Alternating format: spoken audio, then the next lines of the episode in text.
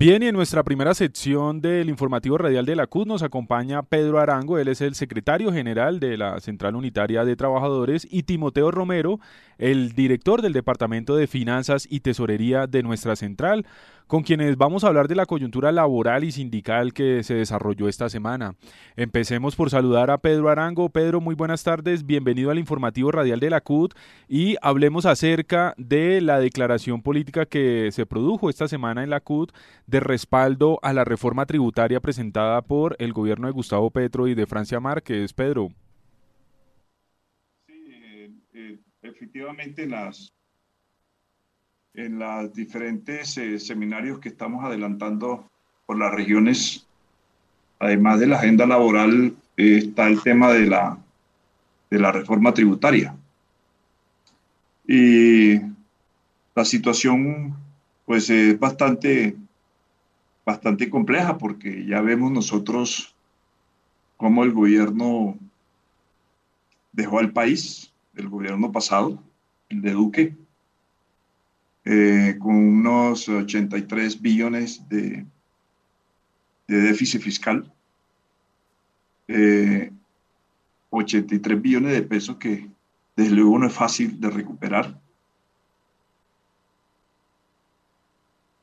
Eh, de la paz y el tema de, de, de, lo referente al medio ambiente, la protección del medio ambiente, que también se fumaron, se fumaron esa, esa,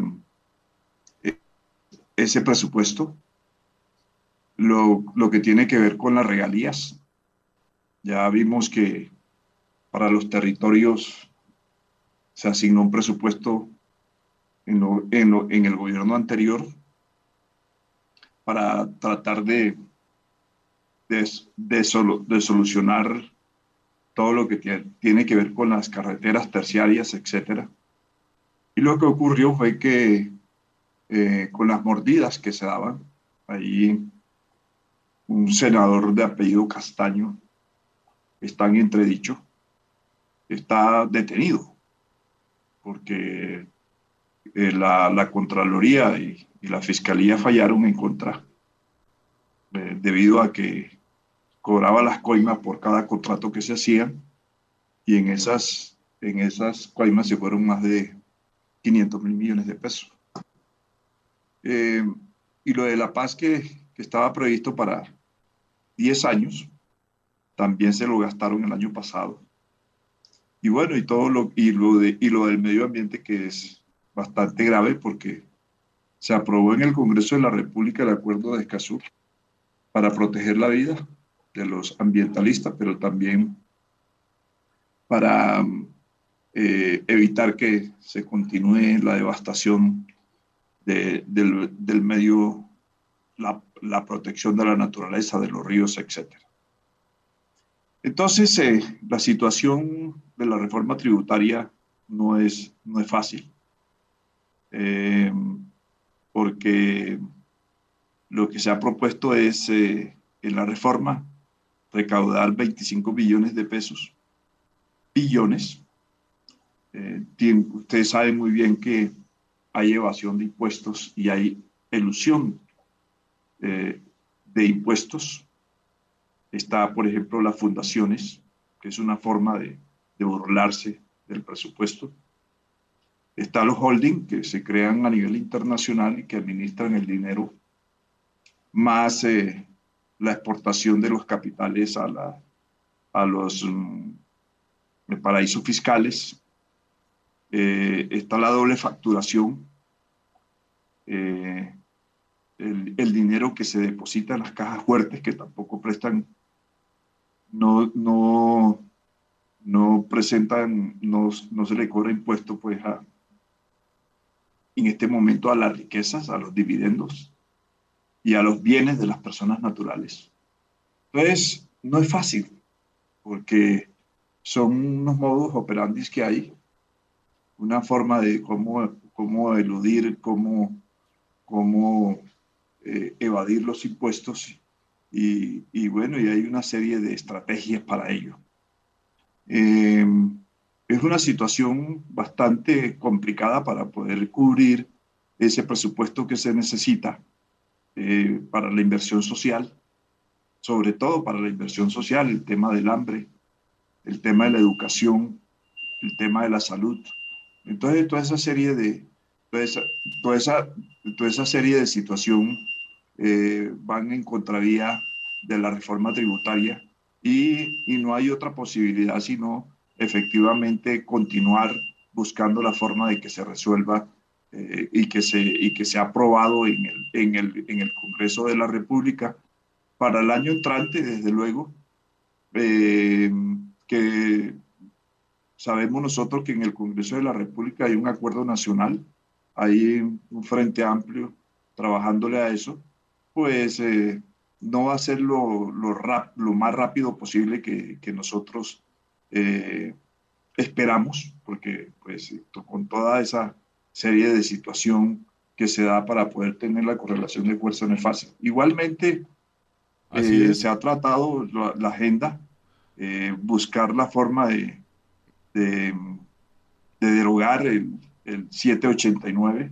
Perfecto. Sobre todo, sobre todo lo que tiene que ver con, con las horas nocturnas, eh, eh, el, el, día, eh, las horas extras y bueno, toda esa serie de situación que ya nosotros conocemos. Perfecto, Pedro. Vamos ahorita a hacer énfasis sobre este tema de la agenda laboral y para eso Laura Orjuela le tiene acá una pregunta a Timoteo. Adelante, Laura. Bueno, recordemos que la agenda laboral se le presentó el 8 de septiembre eh, a la ministra de Trabajo y bueno, Timoteo, bienvenido. Y la pregunta es, ¿cuáles son estos pasos a seguir después de presentar pues precisamente esta agenda laboral? Eh, Laura, mucho gusto. Un saludo a Mauricio, a todo el equipo de comunicaciones, a nuestro secretario general, el compañero Pedro Arango. Un saludo aquí desde Manizales, precisamente, eh, haciendo ya una de las tareas que tú estás planteando en la pregunta. Estamos en una gira por todo el país, reuniendo a nuestras directivas, eh, explicando eh, los temas que tienen que ver precisamente con la agenda laboral, con la coyuntura, la reforma tributaria y todos los temas que en este momento son claves para el movimiento sindical, en particular afiliado a la CUT. ¿Qué hacer? La pregunta, ¿qué hacer después de lo del 8 de septiembre? Creo que lo que hemos acordado en el Comité Ejecutivo y refrendado por la Junta Nacional de que vamos a, a trabajar unificados en presentar una propuesta que recoja los anhelos que toda la vida luchamos contra estos gobiernos neoliberales y que hoy tenemos la oportunidad de plantearlo en lo que hemos llamado una agenda, pues eh, eh, eso tiene su forma. La primera fue, como tú lo dices, la entrega de, este, de esta, digámoslo, propuesta al conducto regular del gobierno, que es el ministerio, eh, en un acto público y en los cuales estuvieron las centrales obreras acompañándonos y algunas plataformas que apoyan nuestro, nuestro trabajo. Ese fue el punto de partida. ¿Qué hacer ahora? Pues eh, yo creo que cuando digo lo que estamos haciendo es abrir una gran discusión desde la CUT de esos temas, porque de pronto se nos puede quedar algo por fuera podemos precisar algunas cosas, como indiscutiblemente ha sido rico el debate en el Comité Ejecutivo eh, eh, desde que presentamos la, la propuesta. Por ejemplo, hemos iniciado la gira en todo el país y pues esperamos en estos dos meses terminarla. Una gira CUT, otra gira con el Ministerio de Trabajo y paralelamente ya inició una gira del gobierno explicando la posición del gobierno frente a estos temas laborales. Entonces yo creo que se ha iniciado una rica, digámoslo, eh, travesía de discusión de cada uno de los temas que debemos ir decantando y precisando. Por ejemplo, cuáles de ellos se pueden eh, sacar eh, o darle forma legal a través de decretos. ¿Cuáles de ellos deben ser elevados a unas leyes de la República? ¿Cuáles de ellos deben ser enviados, por ejemplo, ya a la discusión del Plan Nacional de Desarrollo, porque el plan de, tema que no quede con presupuesto en el plan de desarrollo queda por fuera. ¿Cuáles de esos, por ejemplo, se recogen simplemente con una aprobación en el Congreso de ratificación de los convenios de la OIT de ninguno de estos gobiernos ha adelantado? Y el fin último, yo creo, como el sumo de todo este proceso, la discusión que hemos iniciado junto pues con todo este tema de la agenda frente a la, a la concreción en un estatuto del trabajo. Estamos trabajando en el Ejecutivo en la discusión de cuál es la vía más eh, expedita para lograr consolidar esta ley a nivel nacional. Eh, en, el, en, el, artículo 53 del, de la Constitución aparece eh, el, Estatuto del Trabajo. Hay algunas opiniones de que de pronto sea mejor una, una ley barco u otro tipo u otro tipo de ley en el Congreso. Para eso hemos invitado a abogados amigos para mirar cuál es la vía más correcta, pero sin salirnos, eso sí, de lo que ya está en la Constitución, que es como, como el, el, marco constitucional de nuestra nación. Entonces, eh, creo que ese es el camino, discusión y mirar cada cosa en dónde la vamos a aterrizar, si es decreto, si es ley, si es plan de desarrollo, si es ratificación de acuerdo de IT, y cómo condensamos eso finalmente en un estatuto del trabajo. Creo que ese es el camino y ya lo estamos iniciando. Repito, saludes aquí de nuestros queridos compañeros de, de Manizales. Así es, Timoteo, y ahora vamos con Pedro Arango, secretario general de la CUT. Pedro, la CUT viene haciendo una serie de seminarios regionales. Destaquemos los puntos principales de esta actividad. Sí, en, la, en la agenda está el tema de, las leyes que se que ya se han radicado en el Congreso de la República. Pero nosotros también, eh, cuando se habla de la política de trabajo decente y digno en el Plan Nacional de Desarrollo, el tema de la equidad laboral para la reducción de brechas de género. Ustedes saben que es una situación bastante compleja el tema de, de, esas brechas porque, porque el tratamiento que se le ha venido dando a, las, a, a, las mujeres es un, es un tratamiento muy, muy, muy desigual con relación a los hombres y sobre todo el del cuidado, el trabajo del cuidado en los hogares, que no se le reduce no hay una, una redistribución de ese trabajo en el hogar. Eh, y no hay una, eh, la forma como se le reconozca ese trabajo. Eh, la mejora de condiciones laborales, el cumplimiento de normas laborales, libertades sindicales y diálogo social y protección social a la vejez. Y el Estatuto del Trabajo. Fueron siete las propuestas de reforma laboral que nosotros planteamos. Y desde luego que ya en el caso del Estatuto de Trabajo, ustedes saben que muchos de esos problemas se, se resuelven en el Estatuto. Eh, por eso le hemos dado la importancia que se merece. La ministra de Trabajo ya ha dicho que en octubre eh, va a haber una reunión de más de 500 personas donde va a estar la OIT, va a estar los presidentes de, las cortes, eh, eh, van a estar las, eh, las centrales obreras en esa discusión y allí pues ya se, se recogerán los, los, puntos centrales. Luego, en noviembre, diciembre, se va a hacer la reunión de la comisión de concertación, donde están las centrales obreras, el, las, los empresarios, y, el gobierno. Eh, seguramente que allí se va a tratar de, de, dar las puntadas o la, salir la propuesta para la reforma laboral. Ya hay prácticamente una ruta del Estatuto del Trabajo que resuelve muchas, muchas situaciones.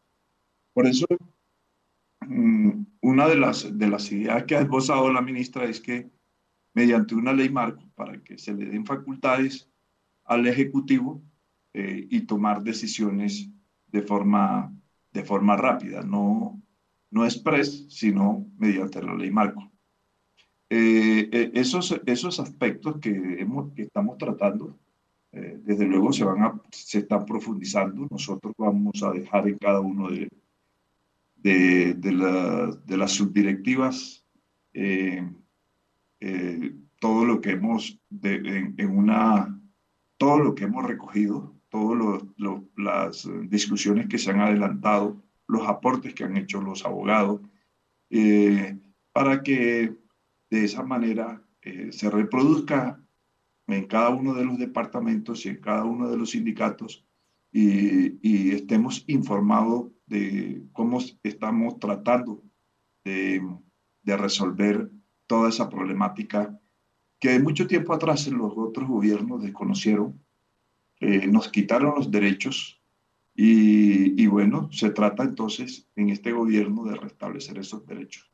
Eh, por eso, por eso no solamente va a ser mediante la ley marco, a pesar que está en discusión, sino buscar la forma de que hayan decretos y buscar la forma de que hayan algunas leyes que permitan viabilizar lo más pronto posible para que tengamos, antes de terminar este periodo, toda una serie, o el año entrante, toda una serie de medidas que favorezcan a, los, a los trabajadores eh, y resolverle los problemas a, a todos eh, eh, estos que están en informalidad, a los jóvenes que están sin, sin trabajo. Es una, una discusión bastante complicada, compleja, pero que hay que enfrentarla para poder cumplir con el, con el programa que se acordó en el Frente Amplio y, y, y, lo que se ha venido trabajando durante las elecciones pasadas y, que se plasmó en una... Claro que sí.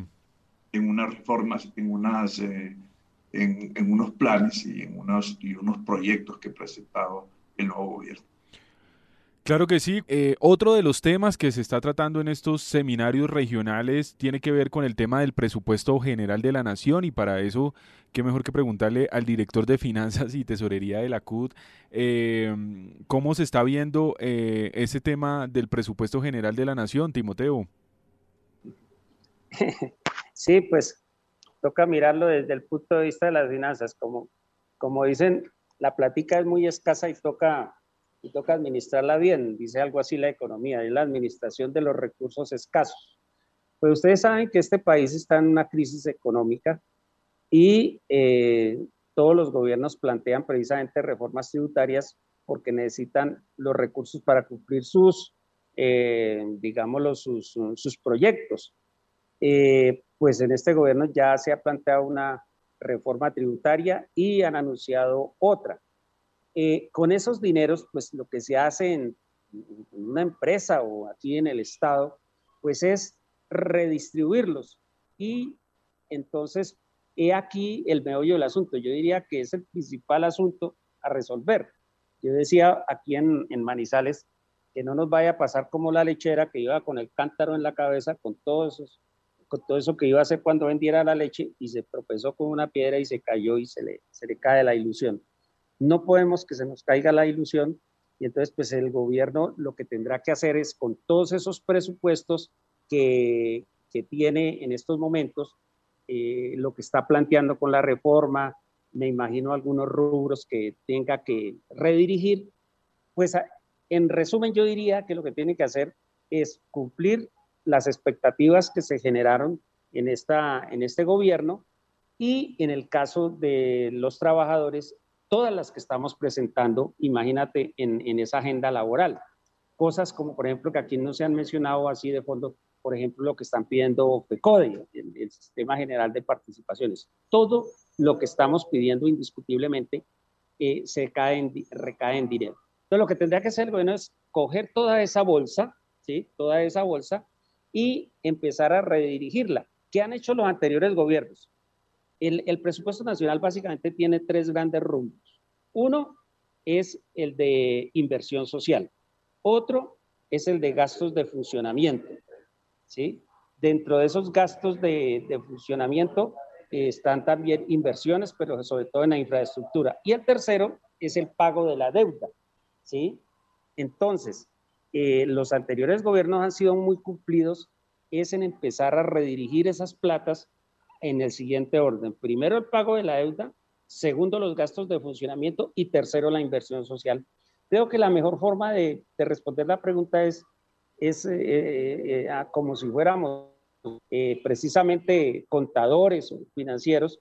Lo que tendrá que hacer el gobierno es esos recursos escasos que dice la economía, eso que logre incluir en esa bolsa producto de todo lo que tenga que hacer para copiarlo, tendrá que redirigirlo al contrario, es decir, primero a la inversión social, el gasto de funcionamiento que habrá que reducirlo y tercero, el, el, pago de la deuda. ¿Cómo hacerlo? Y ahí las políticas que tendrá que dictar el gobierno para poder cumplir lo que se comprometió y todas las cosas que se van a derivar de lo que está pidiendo eh, las expectativas que tienen los diferentes sectores, el agro, el, sector transporte, el sector educativo, nuestra agenda laboral. Entonces, en particular, en nuestra agenda laboral, pues nosotros aspiramos que en esa redistribución, en el caso de inversión social, a esta agenda pues le quede un buen rubro para que podamos de ahí empezar a, a, copiar decretos que decía anteriormente, leyes, bueno, ahorita en el plan de desarrollo, en el estatuto, es decir, todo, toda norma que, que nos conceda el gobierno de todo esto que estamos solicitando en la agenda, pues que esté sustentado en un rubro en el presupuesto. Pero para eso la idea central que quiero dejar en la pregunta es que este gobierno tendrá que redirigir de manera diferente a como lo hacían los otros gobiernos, porque de lo contrario eh, es muy posible que no tenga, no cumpla con las expectativas, no pueda cumplir con muchas de las expectativas que se están generando. Pedro, ¿qué opinión le merece el discurso que dio el presidente Gustavo Petro ante la ONU en días pasados? Eh, eh, mostrar la realidad que estamos viviendo en Colombia. Eh, los anteriores gobiernos siempre presentaban unos, unas balances prácticamente donde se veía que, donde decían que ellos, esto estaba prácticamente en un paraíso, que casi no había problemas. Y, sabemos que el tema, por ejemplo, de la, de la cocaína, el tema de las drogas ilícitas, pues no es tan resuelto, cada vez más se agrava. Eh, nosotros ponemos los muertos. Eh, eh, la economía está infiltrada por, por esos presupuestos de, la, de, la, droga de la cocaína. Eh, este, están eh, los, los, algunos parlamentarios metidos en ella. Y, y, bueno, y no solamente parlamentarios, porque ya lo vimos nosotros lo que ocurrió en, en la alianza paramilitar y la alianza del narcotráfico, que, que hay muchas personas, muchos senadores en, en legislaturas pasadas están eh, en la cárcel por toda esa situación que se, que se, que se ha dado. Incluso muchos del ejército también están también vinculados con todo eso. Y, y, la, y la violencia en el país, los asesinatos que se han venido ocurriendo, eh, no cesan. Entonces es un paraíso Colombia, pero lleno de sangre, que es lo que se mostró. Y, para que realmente eh, el mundo se dé cuenta de que hay que buscar los mecanismos de que se realice la paz en Colombia. Eh, para nosotros es importante. Ese tema, incluso en el presupuesto nacional debe tenerse en cuenta y lo mismo que en la reforma tributaria, eh, también va dirigido a, a, buscar la forma de que haya paz en Colombia, retomando lo que se había dado con, con el acuerdo que, que se logró con Juan Manuel Santos, el, presidente Juan Manuel Santos, y, y, retomar eso para poder resolver uno de los problemas más sentidos y que el presupuesto no se vaya para la guerra, que el presupuesto se vaya para la educación, para resolver los problemas sociales del país, para resolver el problema del campo, la industrialización, la, tecnología y la, en, el campo y, fortalecer el agro. Por eso, por eso ese discurso eh, va dirigido para que los gobiernos del mundo se den cuenta de que hay una situación bastante grave en el país y que lo que se busca no solamente es coger el presupuesto como lo hicieron los gobiernos anteriores para dilapidarlo en el tema de la paz, porque recibió desde luego aportes internacionales y eso no se vio. Y antes, por el contrario, continuó la guerra, continuó el tema de la cocaína y continuaron los asesinatos y la violencia en el país. Muchísimas gracias. Muchísimas gracias a Pedro Arango por habernos acompañado en esta sección y a Timoteo Romero también. Nosotros avanzamos en la programación.